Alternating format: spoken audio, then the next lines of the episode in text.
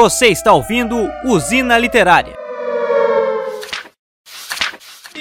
Atômicos e atômicas, eu sou Per Gonçalves, estou aqui com o Vitor Zilli. E aí, pessoal? E o Usina Literária de hoje é muito especial, pois nós vamos falar de um dos maiores autores do século XX, e na verdade do século XXI, porque ele não viveu, mas enfim, as obras dele são atemporais. E nós falamos de uma adaptação da obra dele, A Revolução dos Bichos, pelo ilustrador Odir, que está dando muito orgulho, que é uma adaptação brasileira que está sendo traduzida em diversos países. Na Europa está vindo em peso, e isso é muito legal, porque é um livro aqui nosso. Nós vamos falar sobre George Orwell. E é um cara que teve muita coisa. Só que a gente já falou um pouco brevemente assim no nosso podcast no Usina Literária sobre a Revolução dos Bichos, e agora nós vamos falar apenas sobre ele, um dos maiores autores do século XX. Para quem não conhece, o George Orwell na verdade era um pseudônimo de Eric Arthur Blair, que nasceu em 1903 em Motihari, na Índia Britânica. E lá ele viveu um bom tempo. O pai dele era trabalhava no departamento de ópio e do serviço civil. E lá ele ficou um bom tempo. Ele serviu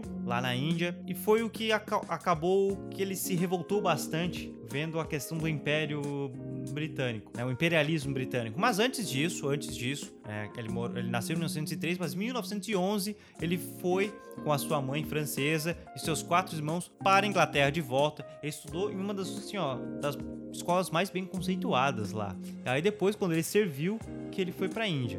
Assim, ele foi, é, na verdade ele, se, ele serviu quando ele se alistou na Polícia Imperial da Índia. E na verdade ele, ele foi ficou cinco anos lá, que foi tempo suficiente para ele aprender que o Império Britânico era bosta com o cristão indiano. Era, era pau no cu pra caramba com os indianos. Pra tu ver, o, o, qual era o nome do departamento do pai dele? Departamento de ópio do Sociedade Civil. Sabe que não é uma coisa legal se, se teu governo tem um departamento de venda de droga. e lá ele ficou, ele ficou bem revoltado e... E assim, depois a gente fala da questão como que ele era como jornalista e tal. Ele teve uma folga em 1927 uma folga marcante para ele. Espero que não tenha sido a última, a única folga que ele teve. Mas enfim, ele teve uma folga em 1927 e aí ele falou: "Isso aqui é uma bosta. Eu tô apoiando um país que que é muito pau no cu com os indianos. Eu nasci aqui e é uma sacanagem, então eu vou largar tudo e vou virar escritor. E aí você pode argumentar, pô, ótima escolha, porque naquela época os escritores eram valorizados e ele vai se dar muito bem. Não. É leigo engano. É leigo engano. É, é, tão bosta como você largar o seu trabalho hoje e falar, eu vou virar escritor. É, pensa nisso, é uma pessoa saindo do emprego estável hoje em dia e fala, vou viver da minha arte.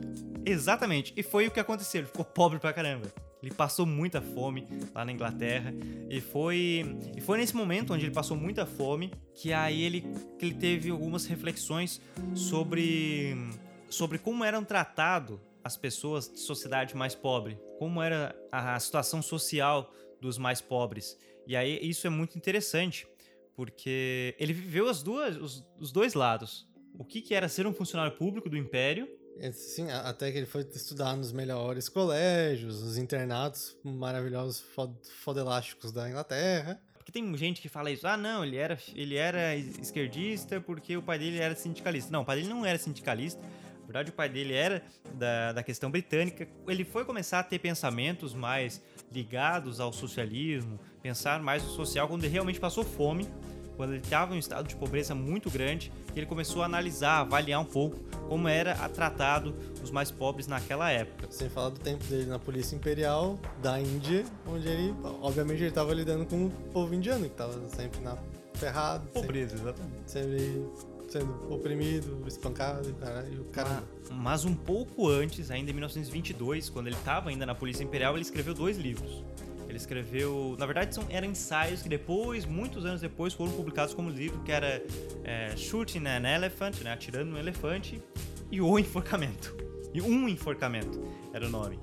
Onde, ah, e também tinha o livro Dias na Birmânia, que denunciava a verdadeira face do Império Britânico na Índia e, consequentemente, em todo o mundo. Então você já entendeu porque ele publicou muitos anos depois. Mas enfim, depois de passar muita fome e tudo mais, ele conseguiu. Ele conseguiu o emprego, ele conseguiu trabalhar. E aí ele começou a trabalhar como jornalista, crítico, romancista. E aí foi onde ele conseguiu publicar grandes obras. E em 1949, aí ele publicou 1984, que é um baita clássico que a gente tem que falar aqui, né, Vitinho? A gente, tem, a gente ainda tem que falar que, na verdade, é o livro mais famoso dele. Que fala sobre Ele, ele mostra, na verdade, o livro, o personagem fictício, o protagonista, é um funcionário público que, que ele relata opressões de um, de um governo futurista Totalitário. totalitário. Então ali ele já consegue aproveitar. Tu já leu 1984? Eu li poucas partes. Eu também, eu li só algumas coisinhas. Eu tenho no Kindle, mas ainda não terminei. E logo em seguida ele lança A Revolução dos Bichos, que também é um grande, é um grande marco. É um grande marco porque ali ele começa, ele critica várias coisas, ele critica até ideias que ele admirou. Por quê? O que, que ele falou? Quando ele começou a trabalhar, é, a falar um pouco mais da questão do socialismo e tudo mais, ele trabalhou com grandes, com grandes pensadores, escritores da, da ideia socialista. Ele falou que admirava demais o trabalho de diversas pessoas, mas ele teve um desencanto na questão aí da União Soviética. Ele criticava fortemente, não só a União Soviética, como outros países também que trabalhavam com isso. Mas aí ele falava: tornei-me pró-socialista, mas por desgosto com a maneira que os setores mais pobres dos trabalhadores industriais eram oprimidos e negligenciados do que devido a qualquer admiração teórica por uma sociedade planificada. E aí depois, quando começou a questão autoritária ao extremo, também de governos social, ditos socialistas, e aí ele também seguiu a crítica, seguiu criticando fortemente, porque estava tão igual ao que ele já estava criticando, que era autoritarismo. E aí ele chega com a Revolução dos Bichos. Quem é, a, quem é a crítica aberta, basicamente, é a União Soviética. Vamos falar um pouquinho, brevemente ali da questão da revolução. Tem é onde os animais eles, eles querem fazer uma revolução para ser, não serem mais maltratados pelos humanos, então tem todo tem todo um, um jogo muito bem escrito.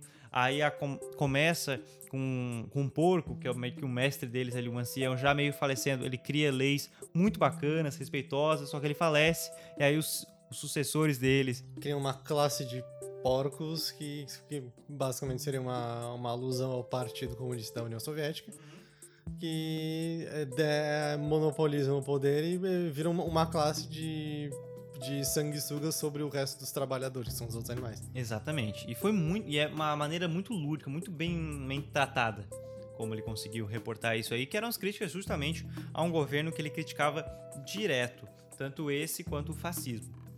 Até ele tem, ele tem alguns artigos e textos do próprio Orwell falando a identificação do fascismo. É muito interessante, muito interessante mesmo. Ótimas críticas. E aí é isso que eu acho bacana, porque assim, ó, depois ele ficou muito bem conceituado como escritor, como jornalista, crítico, mas uma crítica muito forte dele é que ele não gostava de, de ser incluso no termos intelectuais.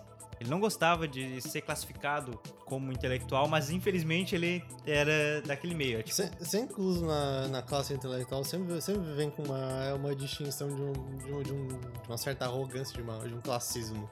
Total. E sendo que, na verdade, muitos intelectuais daquela época era uma galera de uma classe mais altinha, que daí ele tem, tem, um, tem um teor. Eu posso ser um crítico, eu posso julgar alguma coisa. E aí sim. E é o que ele não gostava da- do meio onde ele estava inserido. Mais algumas curiosidades, Vitinhos? Ainda, na verdade, a gente, tem, a gente pode até falar que, o, que teve um salto agora no número de vendas da- das obras dele. Verdade, verdade. Foi a questão do Trump, agora em Aham. 2017. 2017, quando o Trump foi eleito, isso é, isso é muito interessante. Quando o Trump foi eleito o 45º presidente dos Estados Unidos, em 2017, o livro 1984, cara, ele aumentou as vendas, de acordo com as editoras norte-americanas, chuta, 10 mil por cento. 5 mil, acho que foi ali de, questão do Snowden, né? Um pouco... Mas, cara, 10 mil por cento de vendas, cara. É muita coisa. Só com a eleição do Trump. Acho que a eleição do Trump foi. A Amazon fez a festa. Pra, pra ter uma ideia, na verdade, o livro ele tava na. A posição que ele tava na, no ranking de vendas antes era a posição 12.800 e lá vai pedrada. Por aí. E, tipo, depois da eleição ele foi parar na posição a centésima, octagésima quarta. Tipo, Não, essa aí foi em 2013, com a Uhum. questão do Snowden. São Snowden? Sim, em 2013, o, o livro ele aumentou 6.888%. Quando deu aquela questão do Edward Snowden, do Glenn Greenwald lá. Cara, também vendeu pra caramba. Foi pra. Centésima, octagésima quarta. Perfeito. Olha aí como você sabe falar muito bem esse, essa Olha só. posição. Mas é, esse aí foi o livro solo. Se eu não me engano, depois teve o livro que era tipo, ah, vem dois. Vem 1984 e a Revolução dos Bichos. Isso. Esse foi pra hum, Décima primeira. décima primeira. Porque, obviamente, a galera vai, ah, tem dois livros juntos, vamos comprar esse aqui que é melhor comprar o solo. E, e aí foi pra décimo primeiro, as vendas bombaram. E é muito interessante esse comportamento, até perguntar a tua opinião. O que tu acha justamente desse comportamento de uma sociedade como um todo, que quando vem algo como ah, a questão ali da espionagem, já que já é ligado, a questão da espionagem, logo depois, todo todo escândalo que teve na, na eleição de 2017, por que tu acha que tanto 1974 quanto Revolução dos Bichos ele sobe as vendas? Olha, Pedro, eu acho que é uma questão, uma questão bem simples. Quando um, um líder aqui, sendo ou não autoritário, para deixar a questão mais ampla, não só o Trump, não só o Bolsonaro, não só tá, tá, tá, tá Sim, sim.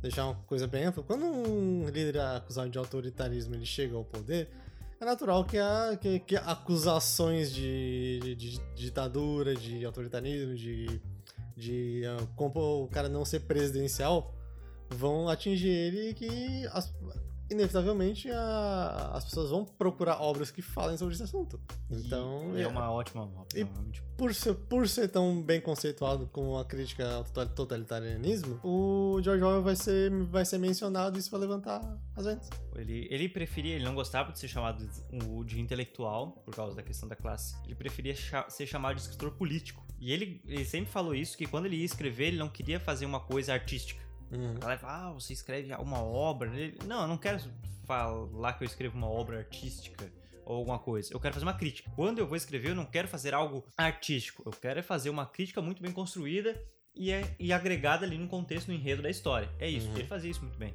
Ele realmente fazia isso muito bem. E ele também tinha aquela crítica à vida, à vida ordinária, né? Os vídeos dele, ele, ele costuma a, a, apresentar cenas das pessoas trabalhando igual um brasileiro médio, ou seja, trabalhando altas horas com dificuldade e, tipo, às vezes não tem tempo pra família, pra, pra lazer e se ferrando um monte para ter uma vida mediana. É, é para quem não entendeu, vida ordinária não é que ele estava julgando alguém, ao contrário. Ele criticava justamente porque queria melhores condições sociais. É, o que ele falava de vida ordinária é bem isso que o Vitor falou. Trabalhador ali que trabalha muito, às vezes até em mais de um emprego. Sem educação, sem perspectiva de aumentar na vida, sem aproveitar o tempo com a família, sem ter lazer. É uma coisa que ele criticava bastante, assim, como ele tinha pena de quem não poderia ir aos lugares aproveitar a vida com lazer. Era, era muito bom. E, e aí ele faz. E eu acho muito legal que outras obras, sejam musicais, até o Pink Floyd homenageou no álbum The Animals, várias, várias outras obras artísticas, quando trabalham alguma coisa política, não só sobre autoritarismo, uma crítica política, como eles citam Orwell. E não só de esquerda ou de direita, ou de cima, de baixo, de aleatório. Não, num geral, homenageiam Orwell. Como ele foi um cara que teve presente em diversas críticas, eu acho isso muito massa. Mas que, que a gente conseguiu embasar bem, né? Acho que a gente deu um resumo bem, bem razoável da vida dele. É, não. Eu acho que, que é isso. Quem tiver mais interesse, curiosidade sobre o autor, comenta aqui nos, no YouTube, no Facebook, enfim, aonde você estiver vendo, que nós vamos buscar e nós vamos falar. Nós já queremos falar também sobre o H.G. Wells e muitos outros escritores. Se você tem um escritor que gosta muito e quer que a gente fale sobre a vida dele, bota nos comentários que a gente vai pesquisar se a gente já conhecer também, fazemos com muito mais prazer. Enfim, espero que vocês tenham gostado, conhecido um pouco mais desse fabuloso autor que é o George Orwell. Muito obrigado, Vitinho. Obrigado. E em breve estamos de volta com mais um Usina Literária, mais um episódio de Pesco Podcasts, aqui toda semana no YouTube, no Spotify, no Apple Podcasts. Enfim, muito obrigado você que viu. Um forte abraço, um beijo e até mais.